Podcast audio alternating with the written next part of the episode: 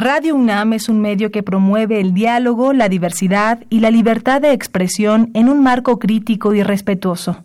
Los comentarios expresados a lo largo de su programación reflejan la opinión de quien los emite, mas no de la radiodifusora. Hay tiempo para hablar sobre política.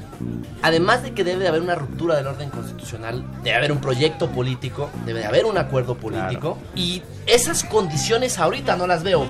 Cultura. Pero ahora llega Roma y es una película que no encaja con la fórmula, que tuvo la forma del agua, que no encaja con la cultura cinematográfica que estaba en Bergman. Tiempo para hablar sobre sociedad.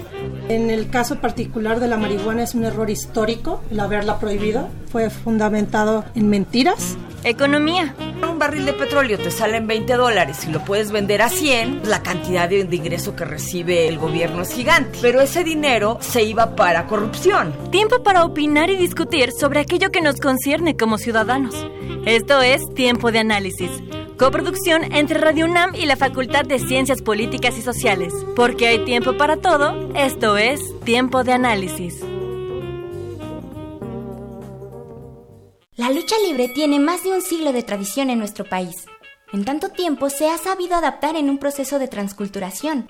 Desde las primeras muestras de lucha libre grecorromana del siglo XIX que se dieron en territorio nacional, hasta la espectacularidad que se vive en cada función en las diferentes arenas a lo largo del país. Institucionalizada hace 86 años por la empresa mexicana de lucha libre, hoy Consejo Nacional de Lucha Libre, se ha reconocido como Patrimonio Cultural de la Ciudad de México identificándose como parte de la identidad del mexicano y presentando un estilo propio de combate que se ha complementado con la indumentaria de los luchadores, los cuales tienen en la máscara su principal sello distintivo. Se han visto frente a frente estos dos luchadores. En toda esta historia, la lucha libre ha sufrido varias polémicas, desde su aspecto performativo y el cuestionamiento de su veracidad, hasta su consideración como deporte y espectáculo. El Subtítulo de este programa sobre lucha libre es Circo, Maroma, Teatro o Deporte. ¿Cuál de las cuatro cosas es santo? La intención de este programa es hacer un debate sobre la polémica y cambios que la lucha libre ha tenido a lo largo de los años con las siguientes temáticas. Origen de la lucha libre en México e influencias extranjeras. ¿Cómo adquirió la lucha libre su propia identidad? ¿Por qué es necesaria la presencia de rudos y técnicos? ¿Por qué la máscara se consolidó con el símbolo de la identidad de la lucha libre mexicana? Los efectos de la censura de la lucha libre en televisión. La revaloración del cine de luchadores. La lucha libre como fenómeno social. El reconocimiento de la lucha libre como patrimonio cultural de la Ciudad de México. Con información de José Ángel Garfias, para Tiempo de Análisis, Karina Venegas. Muy buenas noches. Les saluda con gusto Adriana Reinaga y les damos la bienvenida a Tiempo de Análisis, el programa radiofónico de la Facultad de Ciencias Políticas y Sociales de la UNAM. Transmitimos a través del 860 de amplitud modulada y vía internet en www.radio.unam.mx.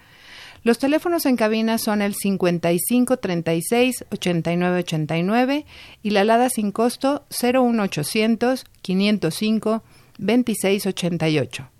También pueden seguirnos y enviar sus comentarios a nuestras redes sociales, Twitter, arroba tiempo-análisis y en Facebook búscanos como tiempo de análisis. En Instagram, tiempo-análisis. Esta noche hablaremos sobre la lucha libre, patrimonio o violencia. Tenemos invitados muy especiales y les damos la más cordial y cálida bienvenida a Tiempo de Análisis tenemos al doctor José Ángel Garfias Frías. Él es investigador de lucha libre en la Finisterra, comunidad de investigadores de la Facultad de Ciencias Políticas y Sociales. Al maestro Jalil del Carmen Clemente, presidente de la AMAEL, Academia Mexicana de Altos Estudios de Lucha Libre AC. Y también nos acompaña el maestro Roberto Carlos Rivera Mata. Él es presidente del Centro Iberoamericano de Investigación de Industrias Creativas. Muy bienvenidos. Muchas gracias, muchas gracias. Gracias, muchas gracias. Gusto estar aquí. La lucha libre. La lucha libre inició como un negocio y se ha convertido en una expresión cultural, artística, identitaria. ¿Qué es la lucha libre? ¿Cómo leemos la lucha libre? Eh, pues empecemos con su origen. Eh, siglo XIX, lucha grecorromana en México, ¿no? Estamos hablando, aunque ancestralmente podríamos irnos hasta la antigua Grecia y todas las modalidades de combate, el coliseo romano. Pero ubiquémonos en ese momento en que se hacían exhibiciones de lucha grecorromana en nuestro país, de soldados franceses.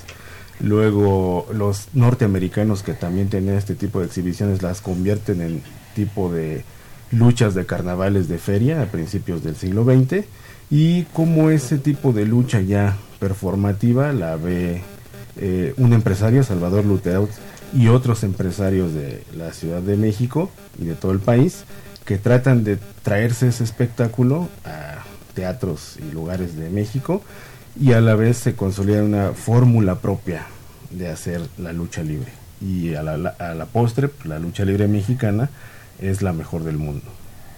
Así básicamente. Doctor García, sin entrar al terreno de lo psicológico, porque bueno, pues sería adentrarnos y alejarnos mucho de, de esta época que usted describe, ¿cómo entendemos ese gusto de la afición mexicana en este momento, en el momento eh, que describes como el origen de la lucha?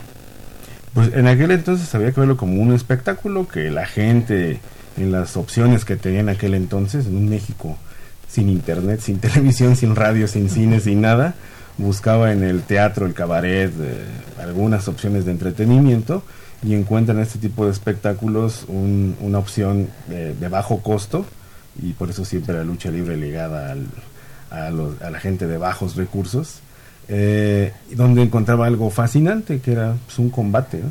Pero hay que entender que este combate tiene sus particularidades, no es destrozar al otro ni matarlo, pero se ve muy espectacular por cómo es la lucha libre.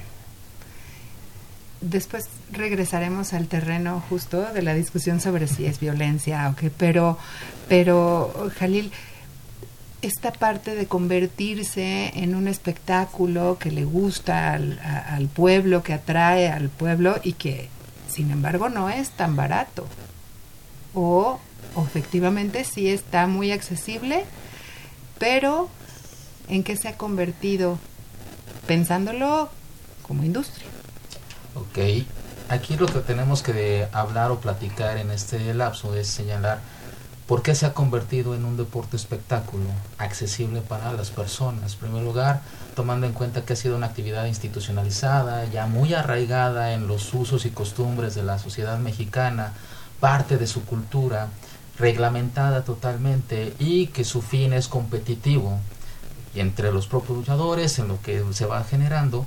¿Qué es lo que hace bajo una teoría del entretenimiento? Satisfacer las necesidades de eh, diversión de una sociedad que le permite desde un costo muy bajo hasta costos muy altos, que hoy se pueden visualizar en un costo alto cuando vemos un campeonato entre máscaras contra cabellera, cabellera y entonces eso permite generar la gran industria que está alrededor de la lucha libre, en generar la expectativa de quién va a ganar, un rudo, un técnico, los dos rudos que pueden ser, o los dos técnicos que se dan, y esa maravilla permite que la eh, conexión que tengan con el público permita acudir a la arena. Que entonces empezamos a generar bajo esta visión que tiene que desarrollar en la industria, porque alrededor de la arena hay muchas personas que viven de la industria de vender máscaras, eh, revistas antiguas, camisetas, el de la comida alrededor, y eso ya permitió que en su entorno genere dinero, ¿no? En un negocio y que la parte del otro negocio está dentro de la propia arena.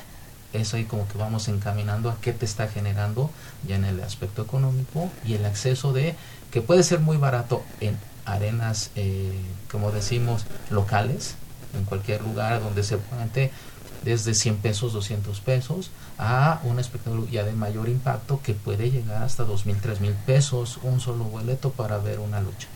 Dos mil, tres mil pesos. ¿Qué incluye dos mil, tres mil pesos? La máscara autografiada. Primera fila, ¿no? No, recuerdo la última triple manía que los boletos de hasta abajo enfrente, siete mil pesos.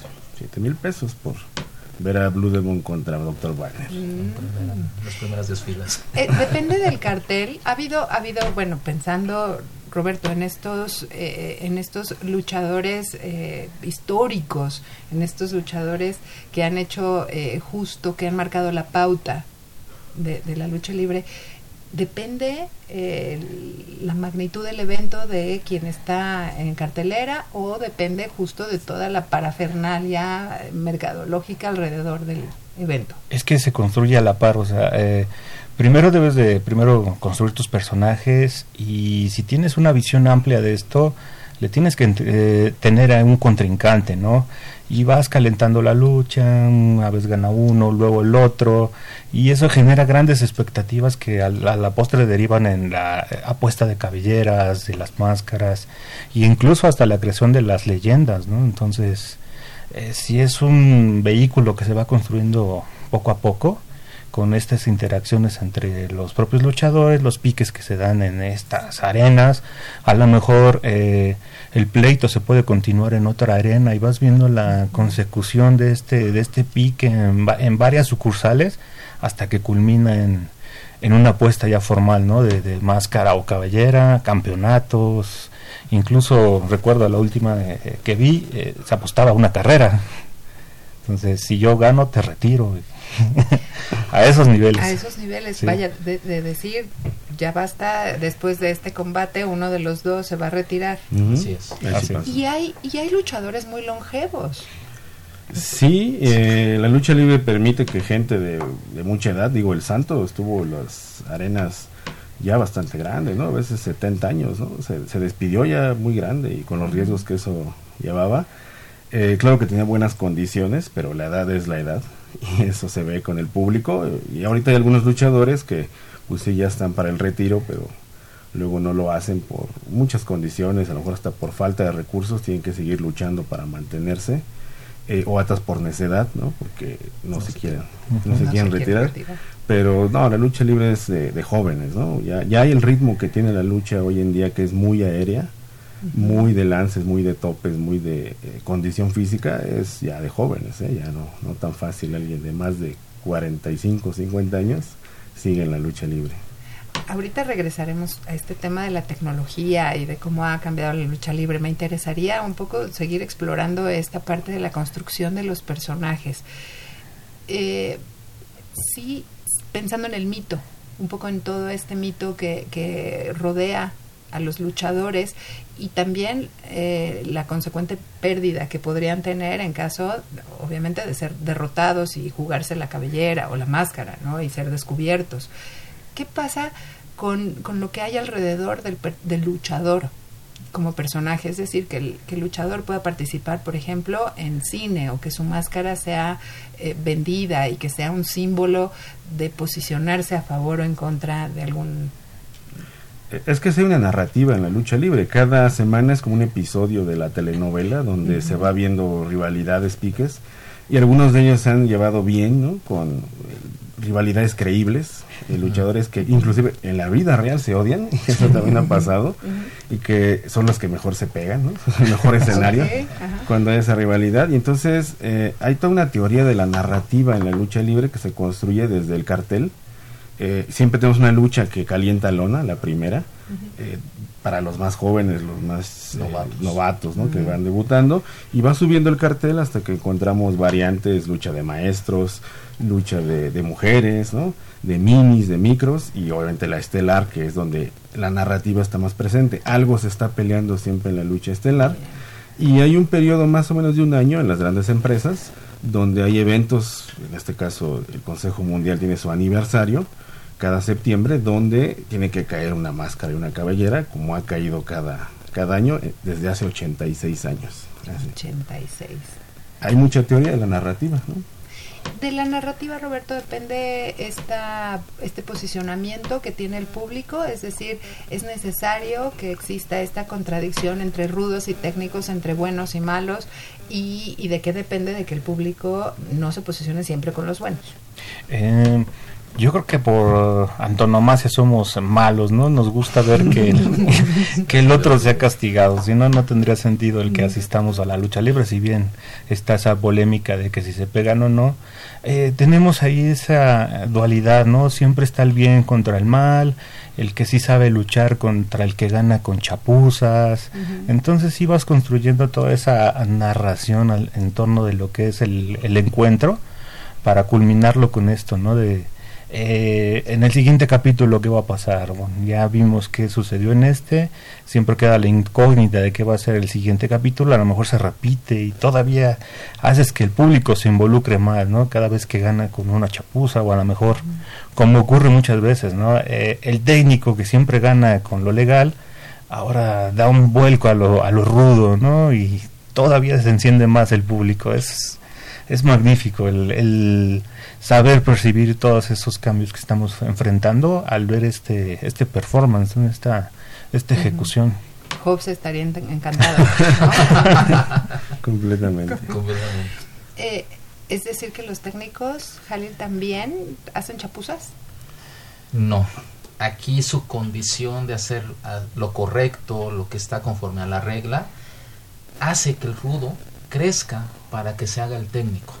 Eso es lo que realmente es eh, la parte de esta narrativa.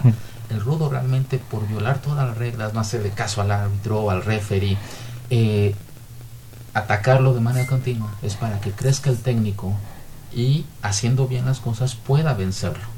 Pero cuando va perdiendo varias veces el técnico y la gente ves que en el público es muy llamativo cuando gana el rudo y toda la gente, ay, que hay muchos rudos. No, también es un sentimiento que llega al público de que qué bueno que lo hizo.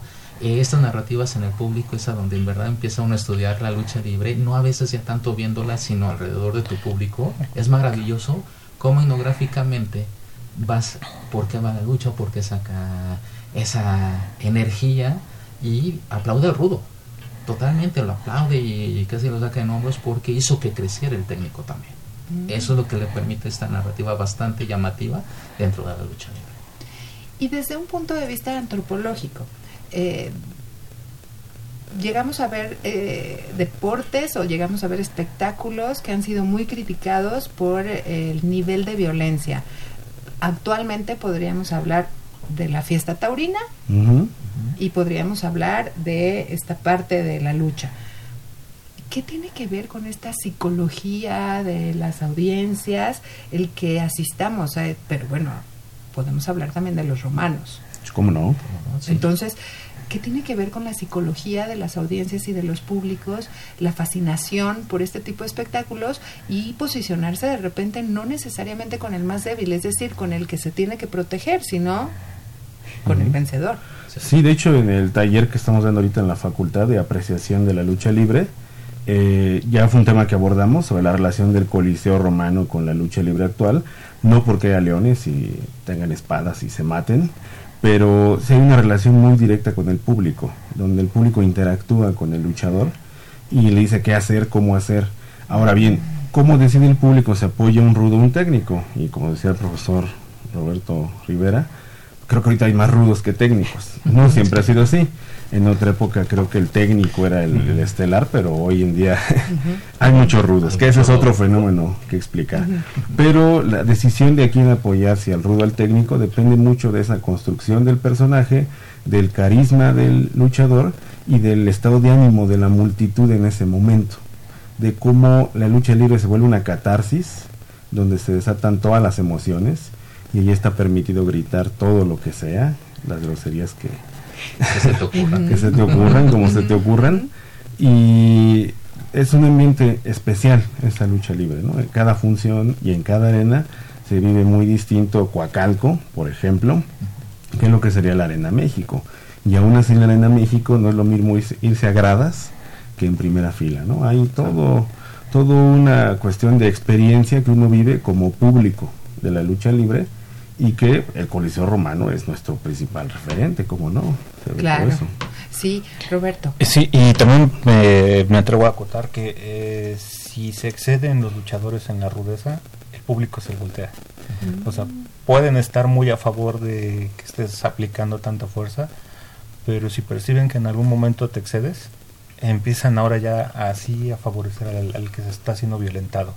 Entonces, si es de, de estar palpando al público, por eso los luchadores siempre están con un contacto muy muy cercano con, con lo que se está viviendo en ese momento para en ese en ese accionar darle cauce ¿no? a lo que va a ser el espectáculo en sí.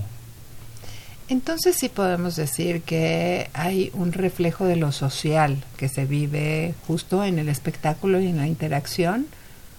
¿Esto enseña al público o eh, simplemente muestra las actitudes y, el sentir? Creo que en este caso sí demuestra parte de lo que se vive en la sociedad, el estar descontento con alguna situación, la catarsis que sacan eh, de manera continua, que si hay un técnico que en verdad no les agrada y le están dando eh, con, to- con todo el rudo, todavía le dicen que le eche más, que le duela, que saque todo eso al rudo, favoreciendo esta situación que decía Roberto. En esa de decirle, si le puede castigar, perfecto, ¿no? Porque como no está haciendo bien las cosas, entonces que lo castigue más.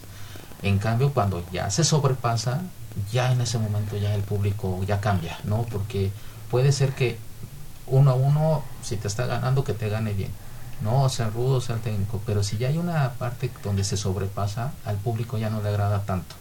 En el tipo de lucha que se ve tradicionalmente, ¿no? El- ya se utilizas artefactos, sillas, lámpara, otro, otro medio que como que ya la gente no le agrada, entonces dice no, mejor que si pierda, ¿no? Porque ya se sobrepasó, porque si eso pasa aquí, entonces allá afuera me va a pasar igual y entonces alguien va a apoyar que me pase algo a mí, ¿no? Entonces como que lo van re- relacionando en ese punto y entonces ahí va, ya choca con una realidad más fuerte, ¿no?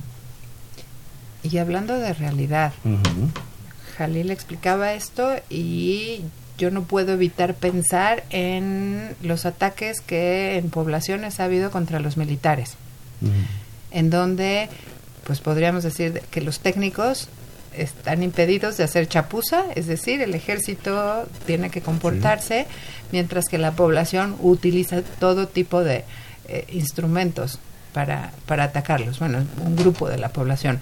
Eh, este reflejo justo es lo que permite, podríamos pensar que la psicología de la masa se va a trasladar a espacios de la realidad que estamos viviendo, es decir, ya entrando al, ter- al terreno de la violencia. No, completamente. De hecho, eh, el rudo a veces se le apoya por esa eh, pasar por encima de las instituciones. Decir, eh, tú eres como referee de la institución, pero te sobrepaso y encima de ti cometo las ilegalidades y así gano. Y eso funciona bastante bien a nivel político en el imaginario de las personas, ¿no? Decir que es- eres una autoridad endeble, que no sirves, que te burlas y yo te sobrepaso. Y lo vemos reflejado en esas comunidades donde se le tiene más respeto a la policía comunitaria o hasta ciertos grupos del crimen organizado, tienen más credibilidad y respeto que luego el, el ejército, ¿no? que el técnico. Y entonces es un reflejo completo de cómo es nuestra realidad con la lucha libre y, por ejemplo, de- en el mismo tenor, eh, puede haber rudos y técnicos, pero cuando viene un extranjero y sobre todo si es norteamericano, un gringo, el público se a- apoya al nacional, siempre, ¿no? Independientemente, independientemente de, de cada bando. Roberto, eh, eh, profundicemos un poco más en esta idea. Me, me llama mucho la atención ustedes que han podido eh, leer al público y hacer un análisis del público, cuál es el sentir en los diferentes momentos de estos encuentros. Ya nos dijeron también cuando hay un luchador extranjero, pues claro, la identidad los obliga a posicionarse. ¿Cuál es la lectura que han hecho de?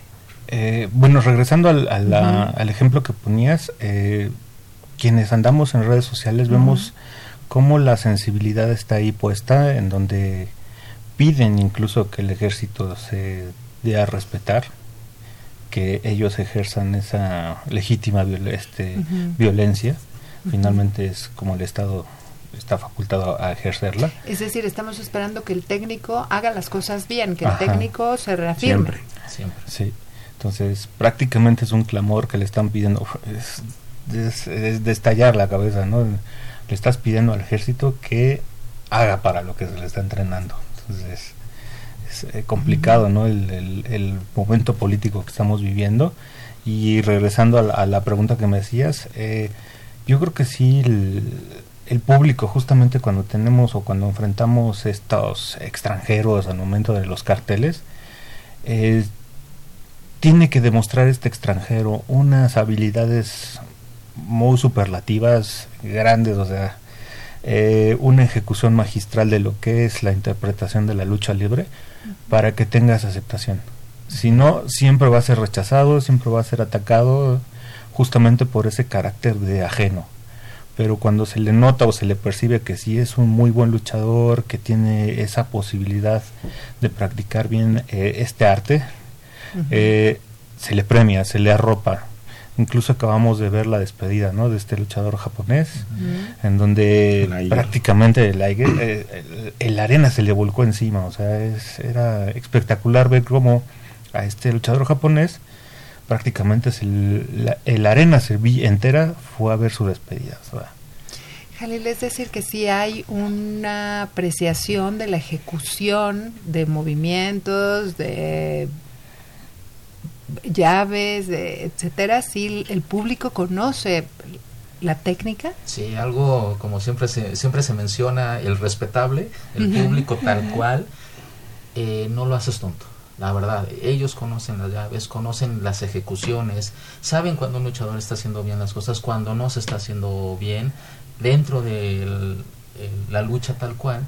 Y entonces, ¿qué le permite de esta manera? Que el luchador se concentre, porque eh, siempre cuando uno los escucha o los que apoyan a los luchadores, acuérdense que luchan para la gente, no luchan para ellos. Entonces, ¿qué es lo que le están señalando? Que ah, realicen un gran espectáculo deportivo, que lo generen tal cual y que se lo hagan por el público, por el respetable, ¿no? Eh, le cambiarán de llaves, eso, pero la gente sabe cómo se llama, no les puedes cambiar de nombre. A lo mejor las generaciones de ahorita muchas no las conocen, como llegamos a conocer a nuestros abuelos, nuestros padres, nosotros mismos, pero sí es importante el desarrollo del entendimiento de la lucha libre, cómo se realiza desde un inicio a fin, cuáles son las primeras bases de un llaveo contra llaveo, posteriormente qué tienen que ejecutar, hasta el tercero explotar con arena para que la gente se le entregue. Entonces ahí en estos capítulos que se van realizando la primera y segunda y tercera caída tienen un sentido de ser para involucrar más a las personas y entonces hacer ese- esa conexión importante que es que explote, que la gente se meta, que grite, que saque esta catarsis y por consecuencia entonces es cuando dice se cumplió con la lucha o el cartel con que se, se está presentando el día. Porque entonces el, el juez es el, es el respetable. Es decir, hay un referee, pero ese referee nada más actúa como mediador. Finalmente quien juzga, quien gana y quien pierde es el público.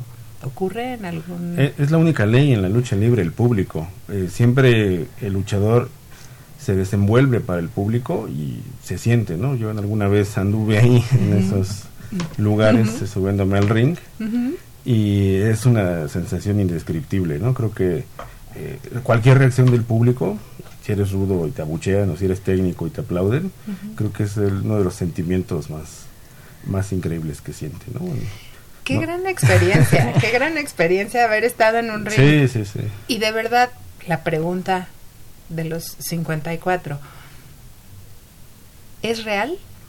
Es completamente real, o sea, el entrenamiento de lucha libre es la cosa más desgastante que hay en el mundo. Es completamente cruel, es completamente difícil, no no es fútbol, no es nada eso, es es entrenar tu cuerpo para recibir dolor. Vas a la lucha libre a recibir dolor. Y entonces lo estás preparando para poder aguantar una caída, un golpe que cualquier persona lastimaría. A eso vas a la lucha, no a pegar, sino a que a ti te peguen y aguantes ese dolor. Entonces ya que pasaste ese entrenamiento, lo que sigue es que te exhibas al público y que te humillen y que te ofendan y que te griten.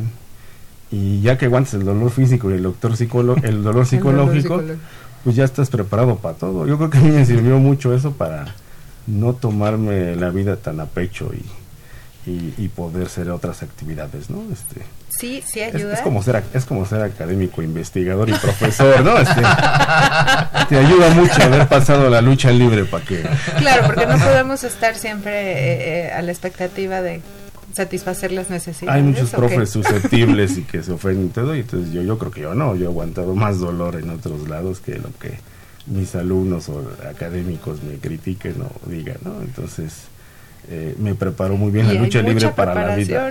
No, Sí, y no, además hay mucha preparación en uno y en otro ámbito. Esto es- me, me resulta muy interesante.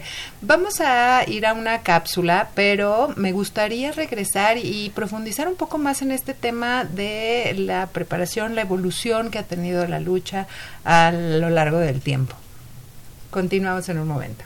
Desde su creación y posterior popularización hacia mediados del siglo XX, la lucha libre mexicana fue un deporte, un espectáculo y una expresión cultural nacida para el entretenimiento de las clases populares, en su mayoría hombres, quienes encontraron en dicha actividad un espacio recreativo y de identificación con los personajes que desfilaban por las arenas. Los luchadores reafirmaban una concepción de cómo debía ser el género masculino de la época ante los ojos de la sociedad, fuerte, galante y heroico.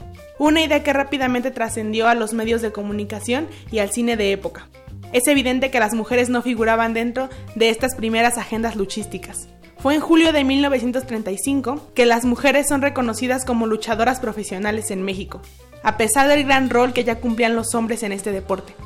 Fue el empresario Frank Moser quien trae luchadoras extranjeras para presentarse en México a manera de debut por unas pocas funciones, mismas que más tarde fueron llamadas fracaso al no lograr impresionar a un público acostumbrado a las peleas masculinas. Esto se vio reflejado en las taquillas, donde se remarcó la belleza de las luchadoras, su cuerpo y su torpeza al luchar, razón por la que no tuvo éxito sino hasta 1942, cuando se comienza a impulsar la lucha libre femenina en México, haciendo más común ver en las carteleras encuentros femeninos con la aparición de las primeras luchadoras mexicanas. Los años 50 fueron un quiebre con el veto de las mujeres de las arenas principales de lucha, recluidas a los estados periféricos por atacar a la moral y las buenas costumbres que representa una mujer. Este veto fue radicado hasta los años 70, cuando de nuevo las mujeres se abren paso en el cuadrilátero del centro de la ciudad.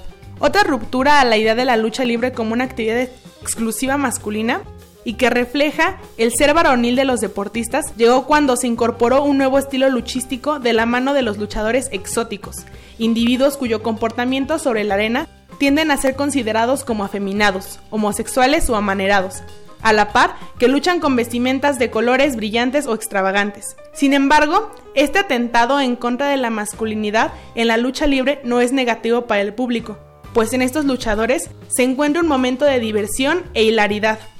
No es así para los combatientes, debido a que dicho comportamiento puede ser tomado como insulto.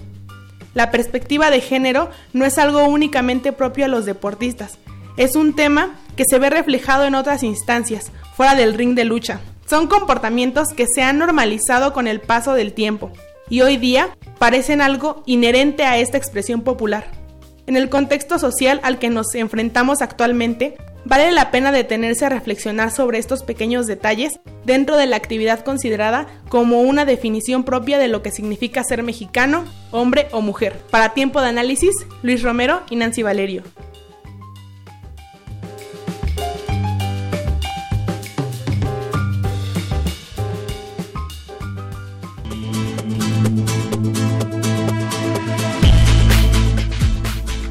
Avalancha. Los videojuegos de lucha libre son muy populares, ya que en ellos podemos jugar con nuestros luchadores favoritos de la WWE, SmackDown y con ello podemos efectuar muchas llaves, piruetas y demás. Sin embargo, son muy populares los que muestran el deporte espectáculo hecho por estadounidenses.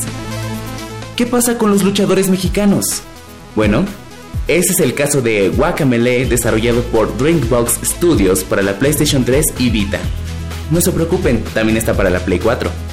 Lo interesante de este juego es que a diferencia de muchas interpretaciones que existen sobre el mexicano, como el hombre prieto bigotón, a veces desnutrido de sombrero, cambian radicalmente mostrando fuerza, coraje, ímpetu y corazón, como lo tienen los luchadores.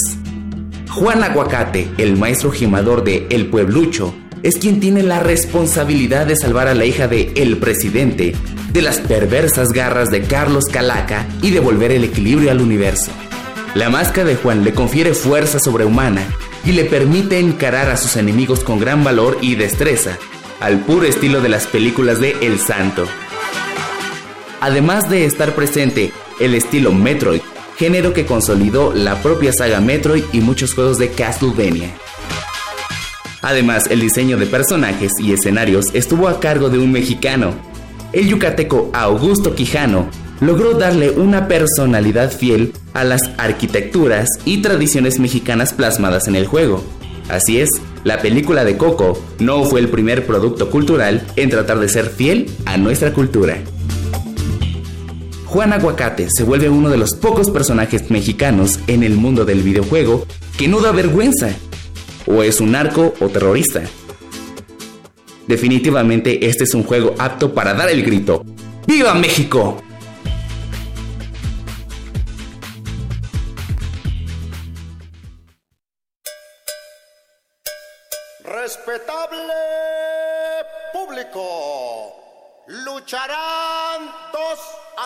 Caídas sin límite de tiempo.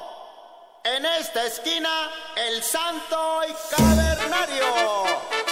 Y en esta otra, y el. Es un hecho que la lucha libre es icono importante de la cultura popular mexicana, aunque muchas personas no gustan de la misma por considerarla violenta e incluso solo un espectáculo bien armado. Sin embargo, detrás de cada enmascarado hay mucha pasión, disciplina y un gran entrenamiento para el fortalecimiento físico y mental que incluye cardio, pesas, ejercicios de resistencia y coordinación, actividades de lucha grecorromana y olímpica, mucha paciencia y algunos conocimientos implícitos de física. Así es, aunque no lo creas, estos pueden llegar a salvar vidas, pues los luchadores deben aprender hasta las formas correctas de caer, donde aplican principios básicos de presión. También saben cómo amortiguar los golpes, pues muchos de sus movimientos resultan peligrosos debido a factores como el peso, la velocidad, la fuerza y la distancia. Un mal cálculo puede provocar en ellos mismos o en sus oponentes lesiones cervicales, traumatismos, contusiones, fracturas e incluso la muerte. Por lo que ya te imaginarás que pensar en todo esto cuando la adrenalina de la lucha está al tope es toda una proeza. Así que ya lo sabes, la lucha libre tiene mucha tradición y mucha ciencia. Para Tiempo de Análisis, Melissa Paniagua. Pues regresamos. Y ya escuchábamos en la cápsula que no es tan fácil y que cualquiera que pensara que la lucha libre solamente se trata de aparentar golpes y aparentar movimientos, pues no es así. Ya vimos que implica un entrenamiento férreo. Justo en la pausa nos estaba platicando el doctor Garfias de su experiencia. Cuéntanos más. Eh, ¿Cómo es el entrenamiento de lucha libre? Pues va a ser un gimnasio que no es, o sea, es como un gremio eh, secreto, ¿no? Que no es como que haya sport gyms y de esos Sí, fit. No, no, estos son gimnasios de, de bajos recursos, de barrio, ¿no? Así, este, que solo va a ir gente que esté dispuesta a aguantar ese entrenamiento. Entonces, lo primero es hacer condición, subir, bajar escaleras, correr, cargar, hacer un montón de ejercicios de condición, porque necesitas desga- desgastar tu cuerpo para que puedas tener buena respiración, aguante, etcétera. Si pasas eso, después vienes a la- al ring a brincar cuerdas, a hacer tumbling, todo lo que vemos que hacen ejecuciones, elasticidad, y después ya empieza a llavear y a hacer todo lo que es eh, la lucha libre. Pero es un proceso que digamos es como una carrera que requiere, eh, la mayoría de luchadores coinciden cinco años de entrenamiento mm, promedio para adaptar el cuerpo y las condiciones y que después se certifica en un examen que se hace cada semestre de la Comisión de Lucha del Distrito Federal, donde te ponen a prueba que demuestres que sabes hacer todo eso básico eh, y muy pocos lo pasan. ¿no? Entonces es más fácil acabar una carrera de los tradicionales que claro. de luchador, Luchador. que de luchador. Claro, Eh, y bueno, ya con eso puedes trabajar en empresas que hay que decirlo también, tienen sus condiciones, sus formas, pero bueno, ya la pura preparación es todo un reto de al menos cinco años, ¿no? que requiere toda la dedicación, por eso generalmente los luchadores es, eh, su única actividad que en el entrenamiento llevan con otras eh, profesiones, oficios, pero que ya cuando lo consiguen, pues le entregan todo, ¿no? O sea, hay que entregar todo para ser luchador. ¿Y el los entrenadores están certificados también o los entrenadores Ese es el punto adicional que ha estado siempre en polémica. ¿Por qué? porque la mayoría de estos entrenadores fueron ex luchadores, tuvieron esa preparación, son empíricos como le llamamos de manera común, que no llevan una escuela propiamente, decir soy entrenador de lucha libre, porque hoy en día si buscamos un sistema de certificación que diga lucha libre no existe tal cual, entonces lo que es de boca en boca, de entrenamiento en entrenamiento, cómo se va preparando, hay una base muy general, y me acuerdo en una entrevista que decía eh, Tinieblas Padre, que todos luchadores saben de la A a la Z. El extra es lo que cada luchador le da a esta eh, a esta profesión de la lucha libre pero hoy decir si hay un aspecto técnico deportivo que se reconozca tal cual o bien eh, que tenga esta carrera profesional no lo hay. Muchos optan y me ha tocado tener alumnos luchadores que se dedican al estudio de las ciencias del deporte para qué fin para tener una preparación académica que les permita entrenar y tener una visión posiblemente a futuro de tener un club, un deportivo, una arena, algo que se vea, se vea reflejado a largo plazo. Pero lamentablemente derivado o que entrenan, se ponen a estudiar o se dedican al 100% a la lucha, dejan la escuela. Mm. Entonces se dedican totalmente a entrenar, como decía Ángel, y a tener eh, sus, eh, sus trabajos eventuales que si, si tienen dos luchas al día o una lucha al día, pero en diferentes lugares, pueden ir a Pachuca, regresan en la madrugada, tienen que descansar, prepararse y así el otro día, y así eh, todos los días de su vida. Y entonces hablamos de una preparación física, de un desgaste físico, porque bueno, no solamente el entrenamiento tiene un desgaste, sino que también el poderse mantener de la lucha, pues eh, es ese desgaste físico. Pero ¿qué pasa con lo psicológico, Roberto? Tú nos estabas platicando un poco de, de desistir después de ver ese... sí, sí, yo fui testigo de, de las exigencias que se dan dentro de las de los entrenamientos y eh, en mi caso fue no estar dispuesto a dar ese, ese, ese paso. Yo conozco mis límites y dije, no, no voy a aguantar.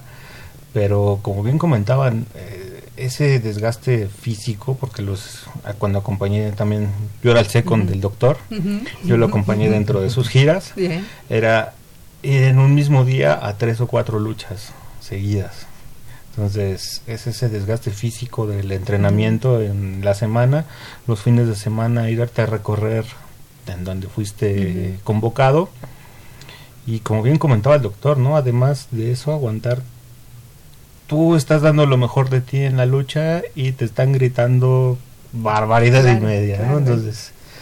¿El eh, respetable a veces no es tan respetable o tan... No es tan respetuoso. Eso, eso, el respetable no es tan respetuoso, claro. Y no, no me imagino lo que es estar debajo de esa máscara, ¿no? Eh, aguantando todo eso. Digo, sí he estado del otro lado gritando cuánta barbaridad se me ocurre. Claro. Te contagias del, del, del ánimo del público, sobre todo en estas arenas chiquitas, ¿no? En las grandes sí son groserías nada más pero en las chiquitas ya es más personal, ya es eh, directo. Hay un contacto más cercano. El luchador te está escuchando.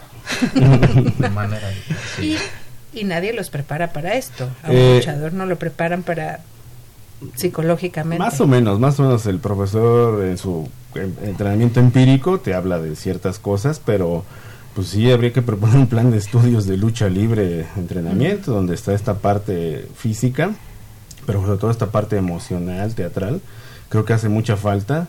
Eh, esa parte emocional luego lleva cosas feas dentro de la lucha libre, que muchos están ahí luchando, y pero también son eh, tienen muchos vicios, ¿no? Alcoholismo, drogas. Pasa mucho eh, con algunos luchadores que no saben cómo medir el éxito, algunos deportistas, los boxeadores también, cuando ganan tanto dinero de golpe y acaban mal, ¿no? Por no saber administrarse. Entonces, eh, hay que tener una preparación integral, ¿no? Profesionalizar a la lucha libre sería una apuesta eh, que hace falta y más aún cuando ya es reconocida oficialmente. De entrada, a nivel nacional hay un día del luchador reconocido por la Cámara de Diputados, aprobado, que es el 21 de septiembre, y en la Ciudad de México este reconocimiento de patrimonio. O sea que no estamos hablando de algo que no esté dentro de lo reconocido por el Estado y que hay mucho que hacer, ¿no? Entonces, eh, pues ya si está ahí en la constitución, en la agenda política, eh, pues hay que hacer algo por dignificar al luchador, ¿no? claro, claro, si ya existe un día de, la lucha libre, pues bueno, obviamente sí habría que discutir todos estos temas que, que giren en torno a la profesionalización, porque yo supongo que cada vez más y más gente o más y más niños o jóvenes se quieren eh, eh, eh, insertar a esta a esta práctica deportiva. ¿Qué pasa con las mujeres, por ejemplo? En el caso de las mujeres es ha tenido sus etapas y creo que si bien en los años 30, 40 empezaban a tener este, estas luchas, incluso las podemos ver en algunas películas donde ya está la, la lucha de mujeres, es cierto que en la Ciudad de México un veto total para que no lucharan. Incluso en la televisión no lo transmitían.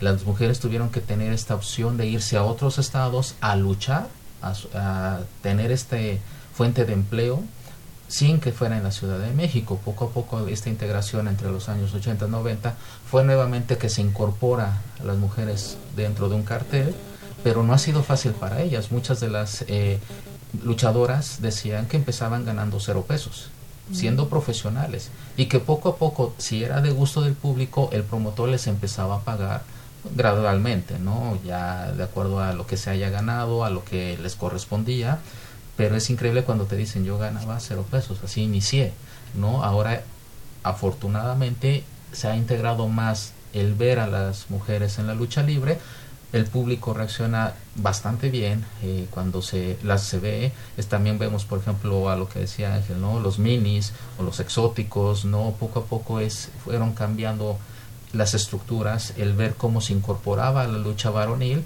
y cómo interactuaban entre ellos entonces es lo que también uno observa cuando los eh, ve este tipo de luchas que no son propiamente los hombres, sino hay una involucración de otros actores dentro de la lucha, lo interesante que a la gente le agrada. ¿no? El ver los minions, ver a las mujeres, están en la expectativa de si le quitan la máscara, o si son más agresivas las mujeres que los hombres.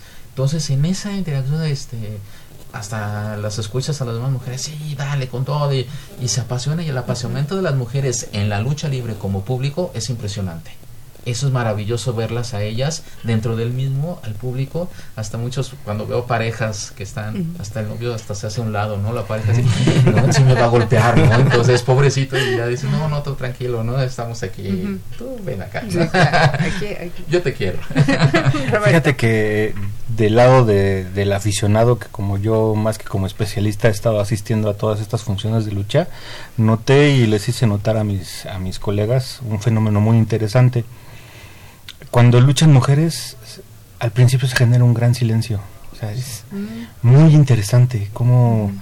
cómo se calla todo el público y están presenciando el, combate de estas chicas, ¿no? Entonces, es... ¿Y por qué el silencio? No sé, es un, un tema que me gustaría indagar, ¿por qué se genera eso? Ya después sucede lo que bien comenta Jalil, ya se calienta la lona, por así llamarlo, y este y empieza el involucramiento, pero en un principio... ¿Será un silencio de desconcierto? ¿Será un silencio equivalente al vacío de las gradas en los juegos de, mujeres de fútbol soccer? No creo, porque lo, lo ven con mucho interés. O sea, como que sí están disfrutando el momento. Ya no es el ir a gritar. Se juega, con la expectativa. Ah, bien, bien. Y, lo ganan, ¿no? Porque muchas mujeres sí consiguen levantar la pasión. lamentablemente están en un gremio que es todavía muy machista, ¿no? ¿Es más difícil? Era lo que iba a preguntarles. ¿Es más difícil para las mujeres? Sí, por, completamente. Hay, eh, hay, una educación de los luchadores y promotores de la vieja guardia que el machismo está completamente presente. Entonces, ni esperar que una lucha estelar sea de mujeres todavía, ni que esté en los carteles estelares, ni todo eso, todavía no en ese ámbito pero poco a poco van creciendo los carteles y pues ya yo creo que no hay distinción para haciendo una buena rivalidad que se haga una lucha estelar de, mujeres. De hecho, nada más hay una empresa que se llama Humo, que es dedicada a puras mujeres. La lucha son todas las mujeres, no hay ningún hombre. Dentro de la Ciudad de México, ¿no? Están en el Estado de México y Ciudad de México. Pero esa empresa, por ejemplo, nomás contrata lucha de mujeres. Es la única. Bien. Hasta el momento. Y yo les preguntaría, ¿esto es redituable para las mujeres? Ahorita sí ya una mujer que decida dedicarse a la lucha libre, eh, pues sí, tiene futuro.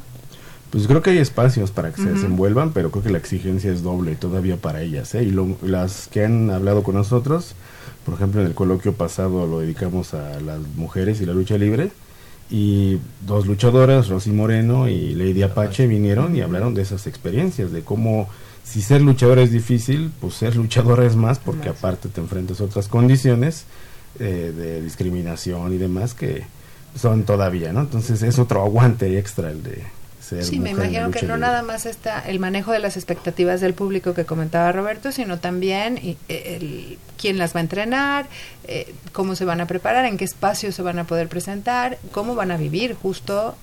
Sí, algo que mencionaban en el coloquio pasado era precisamente esta desigualdad laboral, la cuestión de seguridad social, que no es la misma, que no la tienen, que estaban luchando también con estas oportunidades de tener espacios para luchar y que les tocaba esa lucha fuera del ring, ¿no? Entonces es lo que ellas siempre querían manejar y decir que padre que se estudie la lucha libre, pero también escúchenos a nosotros qué necesitamos para desarrollar este trabajo de manera profesional.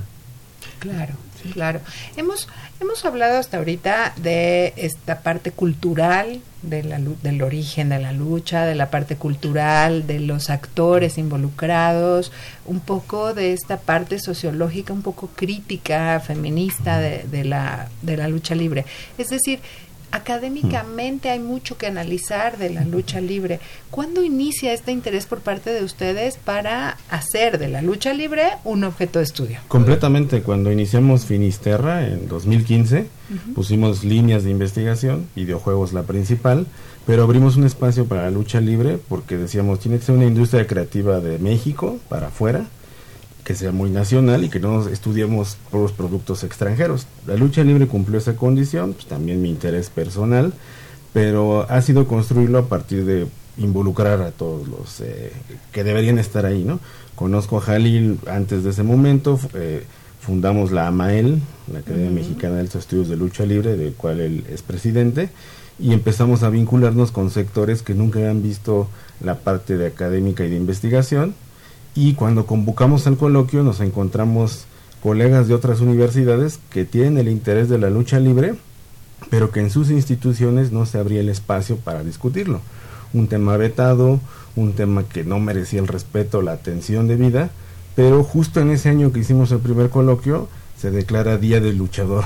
Entonces, ¿qué pasó? Está en la agenda política, social, ¿Y por qué no va a ser tema de investigación? Claro, es un tema que está en la agenda política, pero los académicos no piensan que sea de suficiente valía en cuanto al conocimiento. Un fenómeno bien importante que precisamente en el 2014, con otro grupo de compañeros, generamos un primer seminario internacional del estudio de la lucha libre en 10 sesiones donde las personas que estaban involucradas, la mayoría relacionadas a sus carreras, algunos eran luchadores, dijeron lo maravilloso que era el primer estudio académico que se realizaba de la lucha libre. Es cuando yo conozco al doctor Garfias, lo invito como ponente, en, en, esta plática de análisis de lo que es la lucha libre y entonces empezamos a generar este proyecto que a partir de ese 2014 se consolida en el 2016, en agosto, me acuerdo muy bien, se constituye eh, la Academia Mexicana de Altos Estudios sobre lucha libre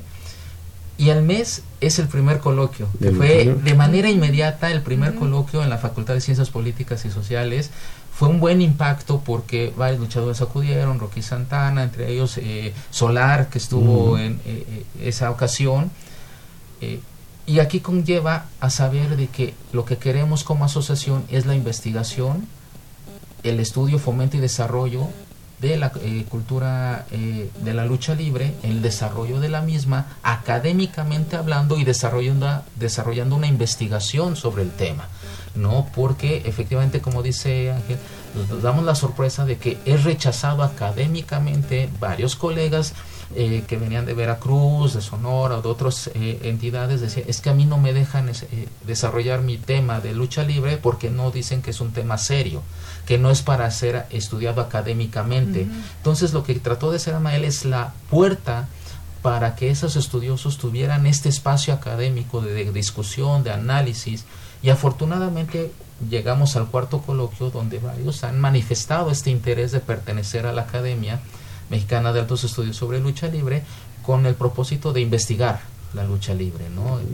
Y entonces hay que decirlo, o sea, nuestra facultad llevamos eh, con este tema de agenda ya cuatro años, o sea, somos la UNAM, la Facultad de Ciencias Políticas y la carrera de Comunicación.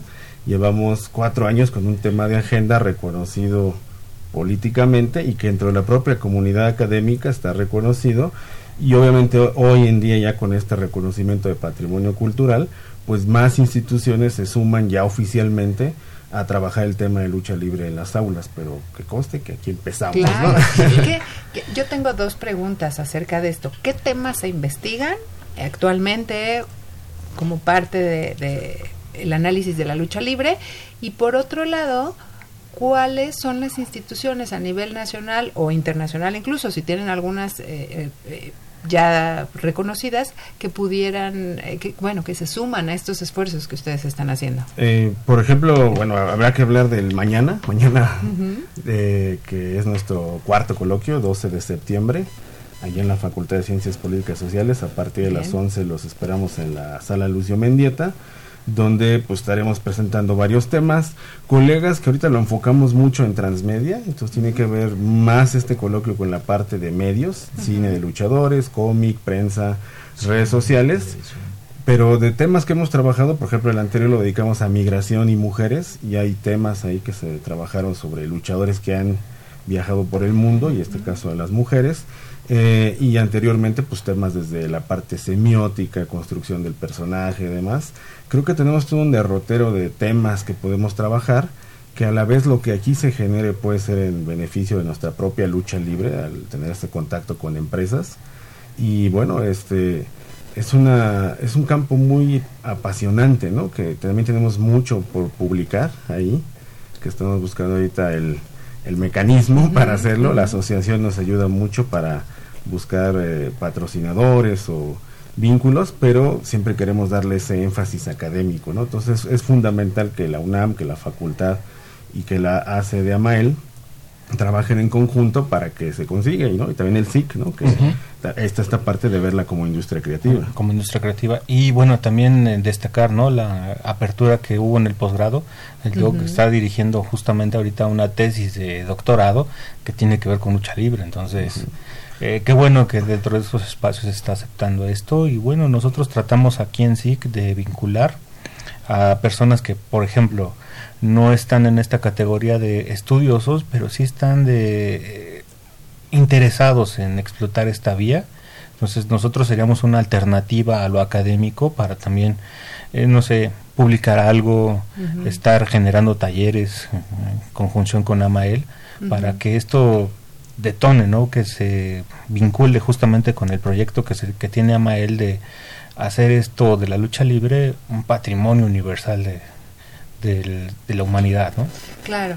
Eh, Jalil, en el último minuto que nos queda, ¿cómo le hacemos para subir este nivel de discusión? Ya vimos que hay temas riquísimos. ¿Cómo le hacemos? ¿Será justo ese contacto con, el, con la realidad, con los luchadores, con lo que no permite que, los académicos lo acepten, o tenemos que acercarlos a estos objetos.